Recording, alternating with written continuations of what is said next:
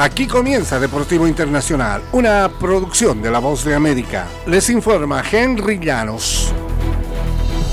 El empeño de la NFL por convertirse en un deporte global recibió un gran impulso cuando los organizadores de los Juegos Olímpicos de Los Ángeles 2028 presentaron el lunes una propuesta que incluye al fútbol bandera en el programa de la primera cita de verano en Estados Unidos en 32 años. El Comité Olímpico Internacional deberá votar sobre la propuesta en la reunión que se realizará esta semana en Mumbai, India. La propuesta de Los Ángeles sumó al béisbol y softball que han entrado y salido del programa durante décadas. También se añadieron otros tres deportes, cricket, lacrosse y squash.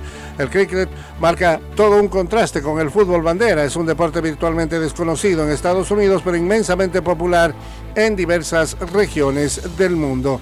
Casey Weiserman, director ejecutivo de los Juegos de Los Ángeles, señaló que los nuevos deportes son relevantes, innovadores y benefician a la comunidad.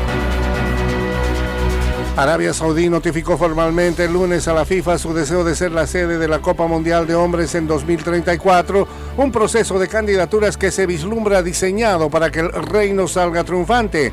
La Federación de Fútbol de Arabia Saudí indicó que presentó una carta de intención y una declaración firmada a la FIFA para postularse en una votación abierta únicamente a miembros de las confederaciones de Asia y Oceanía.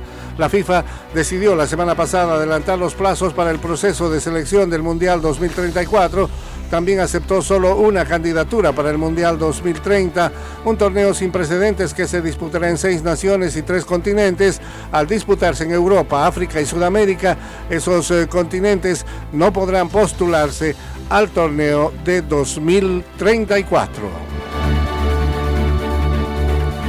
Y el mediocampista Malik Tillman se perderá los duelos de exhibición de Estados Unidos ante Alemania y Ghana debido a una lesión no revelada.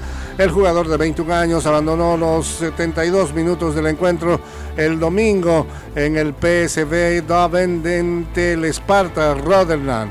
Lo reemplazará en la plantilla el delantero Alejandro Sendejas, quien es jugador del América de México y quien suma siete apariciones internacionales. Estados Unidos enfrenta a Alemania el sábado en East Hartford, Connecticut, y tres días después se verá ante Ghana en Nashville.